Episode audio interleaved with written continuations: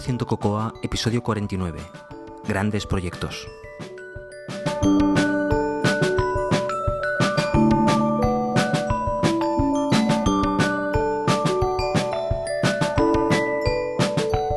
Y aquí seguimos. Os habla José Antonio Lobato de Mina de Tricks y podéis encontrar más cosas sobre mí en mi web personal josealobato.com y me podréis seguir en Twitter o en app.net como arroba josealobato. Como digo, aquí seguimos. Ah, acabo de, llegar de, correr, son las 7.38 ah, de la tarde y hace un calor impresionante. Bueno, impresionante no, normal en nuestras tierras ah, para esta época. Bueno, en esta entrega de hoy os hago una pregunta en la sección de conceptos básicos que bueno, mm, me gustaría ver si alguien, si alguien contesta por ahí algo. Después también os, os voy a hablar de, un servicio, ya os comenté que, me gustaría hablaros también de los servicios que utilizo, haceros comentarios al respecto de esos servicios. Y comienzo por el que, el que sería mi número uno, al menos por uso, que es uh, Redmill. Y después os hablo de una herramienta bastante interesante que se llama Paincode. como sabéis, eh, este podcast es lo que llaman un mejorado, un podcast mejorado. Y si alguna sección no os interesa, podéis pasarla a la siguiente sección de una forma muy fácil porque está dividida, cada una de las secciones está dividida con marcas, con bookmarks. Por lo tanto, podéis pasar de una sección a la otra. Os lo digo por si alguna cosa no os interesa, simplemente la pasáis a, al siguiente o, al anterior, como, queráis. También habéis notado, o espero, que he intentado mejorar un poquitín eh, el volumen del, podcast, subiendo un poquitín el volumen de mis grabaciones. Ah, bueno, no sé si lo ha notado, pero yo intento que, la calidad del sonido sea lo mejor posible que se puede conseguir con un simple micrófono conectado al Mac y nada más. Ah, y bueno, y alguna que otra herramienta software. Bien, ah, pues eso es todo. ahí va el podcast y que lo disfrutéis.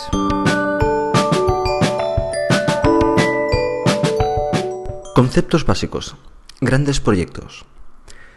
Hacía días que vengo pensando en, grabar este, esta sección porque, bueno, es una cosa que me está pasando a mí y le he puesto en conceptos básicos porque creo que es un concepto básico. Aunque ah, para mí mm, eh, me está pasando ahora, o sea, no, es, eh, es, una cosa relativamente nueva. Dejadme que me explique. Yo he trabajado en muchos proyectos diferentes. Fuera del mundo Apple, he trabajado en proyectos ah, gigantes, proyectos muy grandes, con, una base de código fuente muy grande. Pero lo cierto es que en la mayoría de los casos yo he participado en esos proyectos desde el principio. De esa manera que al cabo de dos o tres años trabajando en un proyecto o cuatro años trabajando en un proyecto, toda esa masa de código que has creado durante un equipo de seis o siete o diez personas en ese proyecto, la conoces, la has estructurado tú, la has manejado tú, la, la, tienes ah, por la mano. Por lo tanto, sabes perfectamente cómo moverte ah, dentro de ella. Además, cuando he trabajado en proyectos que no he participado yo desde el principio, son proyectos que estaban basados en la misma filosofía con la que yo trabajaba, en la misma arquitectura que, incluso yo había diseñado, por lo tanto, no me suponía ningún problema. Estoy seguro que para vosotros, algunos de vosotros que habéis participado en proyectos de código abierto, os habéis encontrado con un problema similar. En el mundo de, iPhone, sigue trabajando en proyectos de, un año o un año y medio y, la base de proyecto, la base de código es grande, pero es lo mismo. En, iPhone, tal como está montada la arquitectura y tal como está diseñada, el tema de los view controllers tan claramente asociados a, las vistas cada uno, bueno, básicamente no es tan difícil entrar en un proyecto. A pesar de que, por ejemplo, en el proyecto que trabajé en Isis Papyrus era, era suficientemente complejo, ah, pero una vez le has cogido un poquitín la, la cómo lo han, pensado, pues más o menos es, relativamente fácil entrar y reescribir partes. Bien, pues en el caso en el cual me encuentro yo ahora, es un caso que a mí me resulta ah, nuevo, nuevo, que como ya digo, para mucha gente que ha trabajado en, el mundo del código abierto, pues no, no le resultará nuevo. Es un proyecto muy grande, ah, para Mac en este caso, por tanto no es tan fácil entrar porque hay, hay muchas capas, hay muchas ah, áreas de trabajo, el proyecto es, muy muy grande. Y está en un proyecto muy, en una fase muy avanzada, de tal forma que mm, no vas a coger una nueva área y la vas a reestructurar completamente o la vas a hacer una parte nueva, no, sino que se están haciendo ah, cambios o en, o en, la interfaz gráfica, que es la parte relativamente fácil, o, cambios ah, funcionales pequeños en áreas ya completamente desarrolladas. Bueno, pues, ¿cuál es el problema? El problema es que ah, te, asignan una historia que tienes que resolver y no sabes ni por dónde empezar porque no conoces absolutamente nada nada, nada del proyecto. No sabes por dónde, por dónde empezar. Y hay miles y miles de archivos. Por lo tanto, a pesar de que la estructura con el tiempo le vas cogiendo la idea y vas encontrando dónde están las cosas, cada historia podría decirse que es una aventura completamente diferente. De hecho, ya estaba interesado en este tipo de, temas y un tiempo atrás me compré un libro de hecho el año pasado, me compré un libro que versaba al respecto. Se llama uh, Code Reading, The Open Source Perspective. Es del señor Diomidis Spinellis. Y bueno, pues me interesaba porque el hecho de que mm, aprender o uh, tácticas para leer código en el sentido de que uh, quieres saberte cómo está implementada una cosa que no es pequeña, sino que es muy grande, es compleja y lo que quieres saber es eh, cómo está montado, cuál es la mejor estrategia o cuál es la estrategia a seguir para entrar en el código y, enterarse lo antes posible y de la manera más eficiente de lo, que, de lo que hace el código sin perderte en los detalles. En los detalles te puedes perder más adelante. Bueno, pues ¿cuál es la mejor manera? Curiosamente, el libro no, no funciona, a mí no me ha gustado en absoluto. Me leí hacia hasta la mitad más o menos cuando decidí aparcarlo porque mm, básicamente al principio la idea era buena y después eh, comienzas a, explicarte cómo están estructurados los proyectos de código abierto y no, no era lo que yo pretendía aprender. Pretendía aprender más estrategias a la hora de, leer código.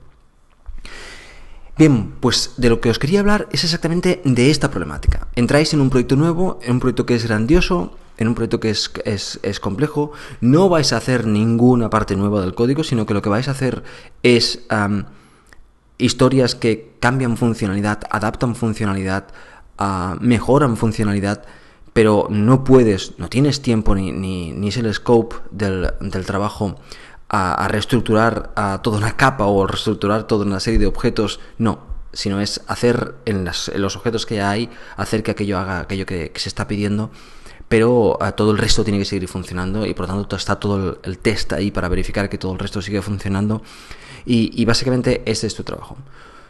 El primer trabajo que tienes que hacer es enterarte dónde tienes que tocar, porque no sabes ni el nombre del bloque donde se encuentra ese, esa parte de código que tú te afecta. Por lo tanto, ¿por dónde podríamos decir le metes mano al problema? Bueno, pues eh, evidentemente los primeros días vas absolutamente perdido y lo que intentas hacer es eh, bueno ir más rápido posible encontrar localizar más rápido posible dónde está el área que quieres trabajar y una vez allí pues ver cómo lo puedes tocar y cómo lo puedes manejar para hacerlo funcionar un poquitín también utilizas la prueba y error y, y bueno y cuando acabas consigues hacer funcionar aquello te vas a otra historia y, y y la resuelves de la misma, del, utilizando la misma, el mismo acercamiento, básicamente para, para ser rápido y ser eficiente en el trabajo. Y, así vas haciendo pequeños bloques. Al cabo de unos días te encuentran un bug en la historia que has encontrado al principio y realmente no sabes ni dónde estaba.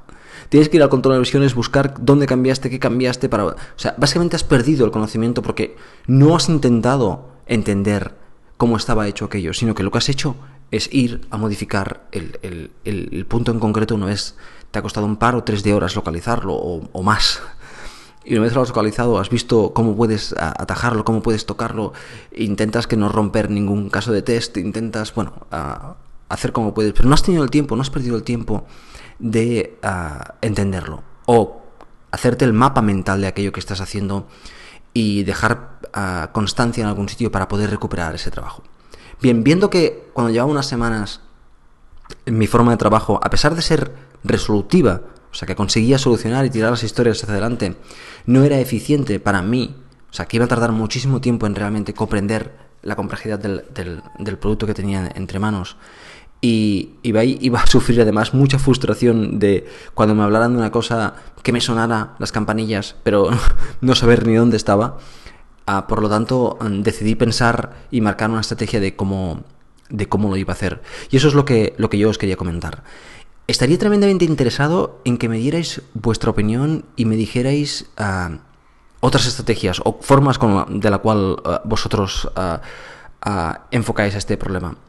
Estoy hablando, evidentemente, de ir un poco más allá de, del hecho de simplemente leer el código a solucionar el problema en aquel momento e irte a otro sitio, sino de, poner un poquitín más para que cuando tengas que, volver a ese código, a volver a recuperar lo antes posible el mapa mental de cómo estaba montado aquello sin tener que decir, ah, sí, esto era esto, ah, sí, aquello era aquello, ah, sí, ah", ah, mirando eh, el código fuente, que es lento, engorroso y además ah, no creo que es el más eficiente. También un tiempo atrás estuve leyendo un libro al respecto de, a la hora de tomar notas, a tomar notas con dibujitos y tal, tomar notas de forma bonita, tomar notas con unas estrategias. Creo que os comenté ese libro, y si no lo comenté, lo comentaré en algún episodio.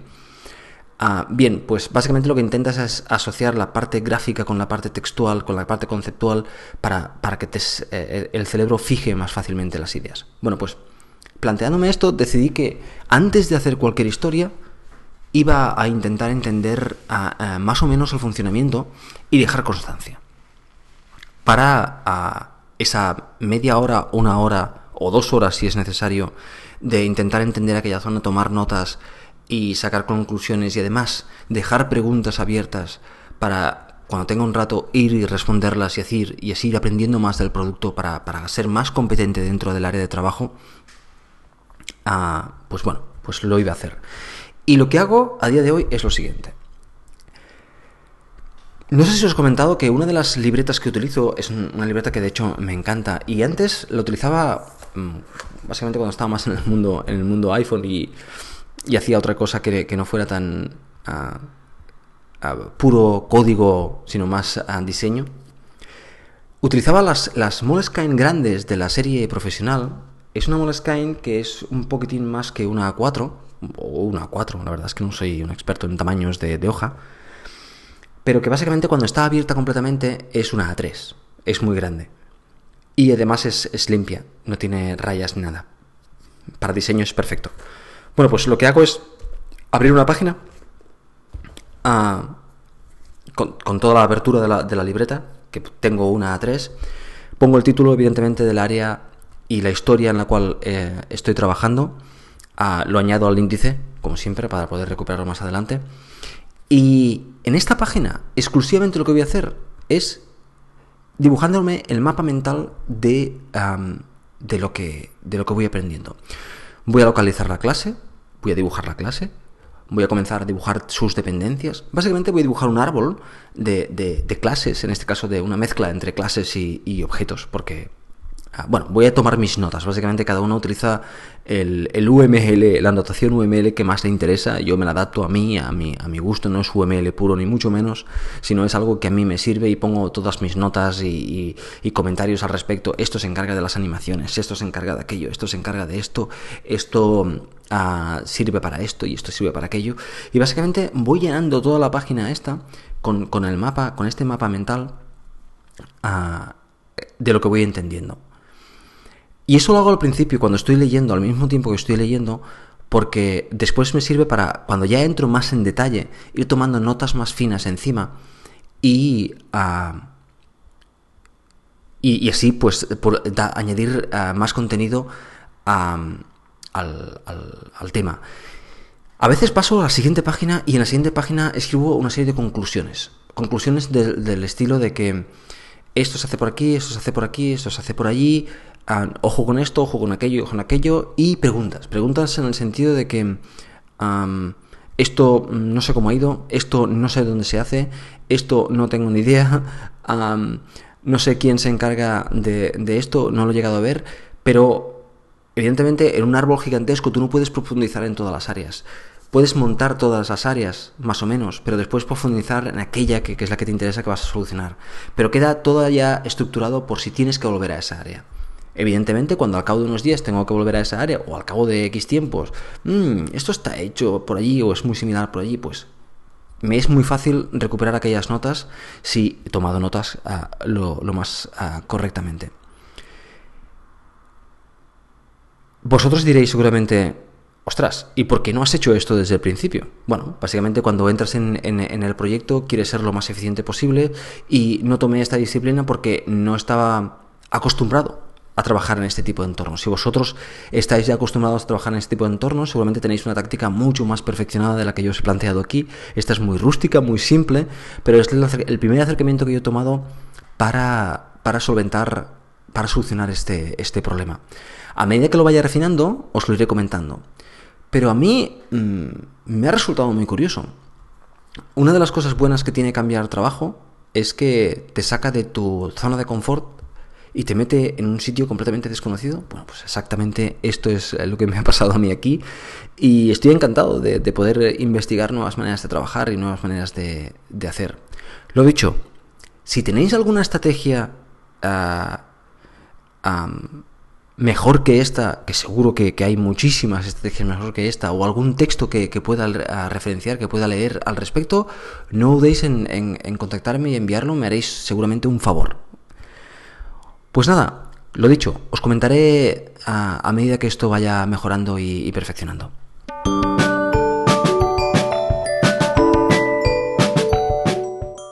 Herramientas. Paincode. Una de las cosas que estamos trabajando ahora en, DxO es el, redibujar todo el interfaz gráfico.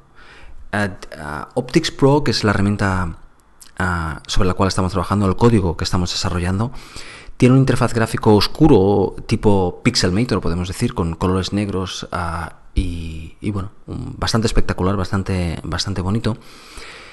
Pero a, ahora estamos haciendo la siguiente versión de, de, ese interfaz, de, interfaz, gráfico y para ello evidentemente hay una serie de, creadores gráficos que, que, hacen toda la parte gráfica en, Photoshop y nosotros desarrolladores de software tenemos que hacer que lo que han hecho los creadores gráficos hacerlo en código. Evidentemente estamos trabajando en, en, Mac OS X, por lo tanto básicamente nosotros lo que hemos creado es, una librería que que se encarga de darnos todas las celdas asociadas a las diferentes controles dentro del, del, del, de la aplicación. Bien, pues lo que yo os quiero comentar es uh, esta herramienta que estamos utilizando para, a partir del archivo de Photoshop que que, ha que se han creado los, los, diseñadores gráficos y que ha pasado por el Product Owner y ha sido aprobado cada uno de los controles, cada uno de los estados de los controles y el, look and feel general y bla bla bla. Al final tenemos un archivo de Photoshop inmenso, gigante, que uh, cortamos en trocitos y importamos con esta herramienta llamada um, Paincode. Perdón, he dicho correctamente. Sí, correcto, Paincode. Bueno, pues básicamente Paincode puede importar este archivo de, Photoshop. Y este archivo de Photoshop, evidentemente, te aparecerán todas las capas y te aparecerán, te aparecerán todo, todo lo, que, lo que ha hecho el diseñador gráfico allí. Y la gracia que tiene es que te va a generar el, el, el código de, de, Core Graphics para, para poder dibujar eso exactamente que estás haciendo. Paincode no te soluciona todo el problema. Paincode uh, te puede importar el estado, por ejemplo, si hablamos de botones, te puede importar el estado activo, el estado desactivo, el estado pulsado, uh, cuando vas a pulsado desde activo, cuando vas a, pulsa, a, a despulsado desde, desde, desde pulsado, bueno, los diferentes estados y transiciones. Tienes que hacer básicamente o un archivo por cada uno de ellos, o tener en un archivo las diferentes capas e ir, las diferentes uh, versiones, e ir activando y desactivando. Porque el código lo tienes allí mismo y a medida que vas tocando, el código lo va generando. Una vez tienes eh, lo que te parece correcto, pues evidentemente coges el código y lo copias allí donde te interese en el, código. No es tan tan directo, porque el código que, que tú tienes ahí es, es exclusivamente el código del dibujo y muchas veces el código del dibujo o la manera de dibujarlo depende de la funcionalidad, por tanto tienes que copiar partes, pegar partes y hacer cosas ah, de aquí para allá. O sea, no es una copia, es una copia directa, pero es una copia ah, modificada, podemos decir. Finalmente, al final siempre tienes que, modificar un poco. Pero bueno, toda la parte del detalle gráfico sí que te la soluciona. La herramienta está, está muy bien, es clara, es concisa. Y es una herramienta que además sirve para, dibujar tu, entorno gráfico si tú quieres. O sea, si en lugar de tener a un diseñador gráfico que diseña en Photoshop y tú lo importas, quieres dibujarlo tú, es, un, una herramienta de diseño gráfico vectorial, con lo cual tú puedes dibujar tus botones, tus gradientes, tus texturas, tus sombras y, todo lo que te sea necesario para, para, tus controles. Y después ya tienes el código allí en Core Graphics que lo importas dentro de, tu celda o, de tu vista si estás en iOS. Que por cierto genera código para, para iOS, para Mac y para Mono. Mm, sin comentarios. Bien, pues... por cierto, la, parte de importar desde Photoshop es, eh, es un, un, plugin que tienes que comprar ah, aparte. El software no es un software barato, Ah, pero no se pretende, se pretende sea un software ah, profesional, de uso profesional y tenga resultados profesionales. y bueno, tampoco es extremadamente caro, creo que está sobre los 80 y pico, 90 y pico euros. Y evidentemente lo que hace es quitarte un montón de horas de trabajo de dibujo. Por lo tanto, a 90 y pico euros, si lo que tienes que hacer es, es bastante dibujo, es, es muy. No, no es caro en absoluto, es bien, más bien barato. Ah, bien, pues simplemente os quería comentar esta, esta herramienta, os quería comentar la, la, la, conveniencia de esta herramienta si tienes que hacer mucho tratamiento gráfico y, y, trabajar en código. Tengo que decir que evidentemente no siempre la mejor solución es dibujar el, código con Code Graphics. A veces con, con importar gráficos, importar PNGs ah, de estos expandibles, stretchables, Eh, es la mejor solución, depende de, cada caso. En nuestro caso, eh, en el caso del Mac, nos pareció lo más correcto hacerlo de, esta forma, pero no siempre tiene que ser así. Sobre todo en iPhone, ah, muchas veces es, más conveniente tenerlo de, la otra forma, con PNGs y, que se puedan expandir y, acortar. En este caso, a nosotros nos iba bien de esta forma porque son controles con muchísimos detalles, muchísimos... Ah, un botón es un caso muy simple, pero tenemos todo tipo de controles, muchos controles diferentes y por lo tanto, bueno, cada uno tiene sus peculiaridades que tenemos que trabajar independientemente. En definitiva, ah, creo que es una herramienta que ah, podéis considerar mm, de una forma segura. Ah, nosotros no hemos encontrado mayor pega, algún inconveniente aquí o allí, alguna cosa que hemos tenido que aprender y algunas cosas que hemos tenido que preguntar, pero en términos generales funciona bien, hace lo que dice que hace y además lo hace bastante bien. A veces sorprendentemente fácil y sorprendentemente bien. Por lo tanto, es, es muy recomendable si la tenéis, si le vais a sacar provecho, esos ochenta y pico euros eh, son, son muy recomendables.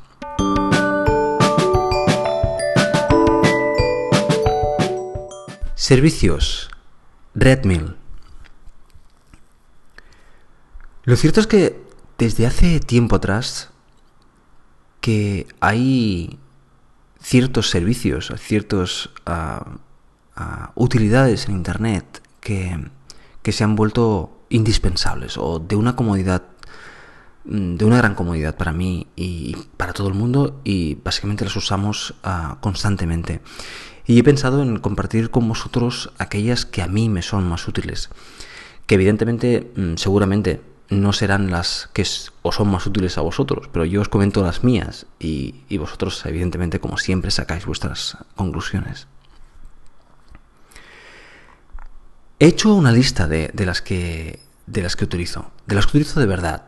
No os voy a contar algunas que me gustaría utilizar. Bueno, sí que os lo voy a contar. Al final de todo os contaré alguna que me gustaría utilizar, pero que no tiene sentido porque no entra dentro de mi, de, de mi manera de trabajar. Pero la que sí que os voy a contar, las que sí que os voy a contar son aquellas que realmente de verdad utilizo y utilizo mucho y le saco un gran partido. Y voy a comenzar con esta que he dicho en el título, Redmill, que a la cual me introdujo pues hace poco más de un año atrás a, a mi amigo Víctor Jalencas.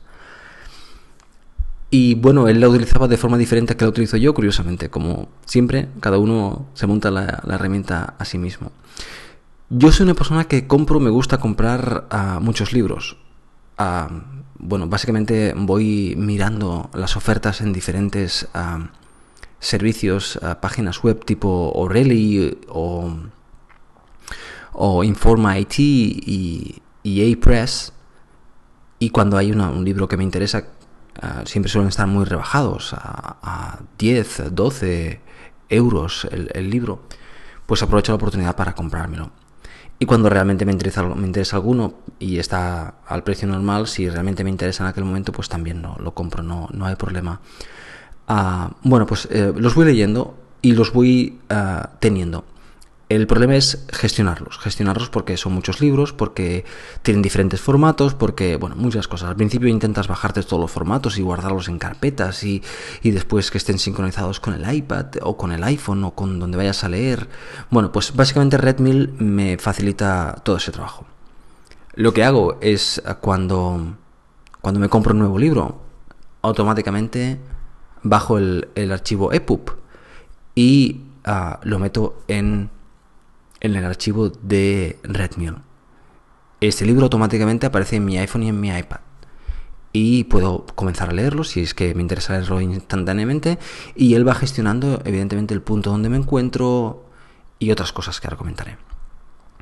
Ah, de esta forma, pues ah, ya está. Mm, eh, eh, cuando en el momento en que me compro el libro, en ese momento me bajo el, archivo EPUB y lo coloco dentro de, Redmill. Ya está. Ya, ya, sé que automáticamente, al cabo de 5 minutos, cuando tenga el iPad en mi mano, puedo comenzar a leer si quiero ese libro. El resto de formatos están ahí en la web cuando los necesites. Sí que es cierto que cuando es un libro que sé que por buena tinta que va a tener... Ah, a mucho código, muchos gráficos, el formato EPUB no es el más correcto, pues no hay problema. Me bajo el PDF y ese libro lo meto en Redmill en formato PDF. Redmill soporta también PDFs. No desde hace mucho, al principio no, cuando comencé a utilizarlo, pero ahora sí. Bueno, pues una, vez ese libro está en, Redmill, como ya os digo, en el iPad abro y me sale arriba de todo el libro que, último que he abierto para leer Puedes comenzar a leerlo o puedes simplemente tenerlos allí para referencia. Yo los leo y los gestiono ahí dentro. Y comienzas a leerlo y este libro, ah, ah, bueno, cuando encuentras alguna frase interesante o algo que quieres comentar, lo seleccionas y hacen lo que ellos llaman un highlight, que es que queda seleccionado en ese libro y puedes hacer un comentario. La gente que te sigue dentro de Redmill, porque tiene una parte de red social, puede ver tus comentarios y puede hacer más comentarios con respecto a tus comentarios y puedes hacer una especie de diálogo al respecto de, esto. Realmente yo no lo utilizo de esa forma, aunque lo considero muy interesante, pero básicamente lo hago para cuando veo una frase interesante o algo que quiero recordar, lo marco y a posteriori, cuando una vez acabo el libro o a veces una vez acabo el capítulo, si lo considero suficientemente interesante, paso hago un repaso de los highlights y creo notas en Mental Case, que ya os hablé en, el episodio anterior. Con lo cual eso entra del proceso de, de, aprendizaje, mi proceso de aprendizaje. Bien, pues básicamente ese es mi uso de Redmill. Lo utilizo para leer, lo utilizo para mantener mi biblioteca. Y lo peor de todo es que es gratis. Digo lo peor porque a mí me gusta pagar por los servicios que, utilizo. Pagar de una forma u otra. Redmill es absolutamente gratuito y no hay tampoco ah, propaganda. Eh, me preocupa cómo van a, sacar ah, rendimiento económico de, de, esto. Realmente yo soy una persona pésima en este tipo de, conceptos, en, monetizar el negocio sin nada de esto. Pero bueno, es un servicio tan bueno y tan simple y tan útil para mí que creería correcto el poder pagar ah, un tanto mensual. También tengo que ser honesto y decir que, no lo he mirado. Me lo miré el primer día y no había ninguna forma de pago y yo no sé si últimamente la hay, no lo he mirado. Ah, pero bueno, esta gente no dejan de añadir nueva funcionalidad y en algún momento tendrán que hacer algo para, monetizarlo. No sé, en ese momento ya, ya decidiremos qué hacemos o, y tal. Pero mientras tanto, ah, es un servicio que si no tenéis ningún servicio para, para leer libros y queréis un, buen un servicio eficiente y, que funciona, Redmill funciona. Otra de las cosas que hace es, decirte cuánto vas a tardar en leer el libro con ese ritmo que llevas, cosa que es bastante frustrante porque muchos de los libros que yo leo no, no los leo de arriba abajo. A veces leo los capítulos que me interesan y ya está, no, no, hay capítulos de libros que no me interesan porque, porque no, no, no, sé, te compras un libro de acerca de comunicación en redes y hay partes, hay algún tipo de comunicaciones que te interesan y otras no, pues te lees aquellas que te interesan. Pero bueno, en caso de que seáis lectores de primera página hasta última, de portada a portada, Redmill es fantástico para eso. Yo no suelo serlo. Para libros técnicos no lo sé. Leo aquellas partes que me interesa y si algunos libros, algunos uh, sí que los leo de arriba abajo, pero, pero no todos. Pero no todos. Libros de leer de arriba abajo, por ejemplo, el de, el de Core Animation o el de Core Data de, de Marcos Tarra, son libros que básicamente lees de arriba abajo, pero hay otros que no, hay otros que simplemente leo las cosas que, me interesan o que me interesan en aquel momento y en otro momento me pueden interesar otras cosas. Pero no me importa, el servicio es suficientemente flexible como para utilizarlo de, muchas ah, maneras diferentes. Y nada más, uh, este ha sido el servicio que os quería, que os quería comentar hoy.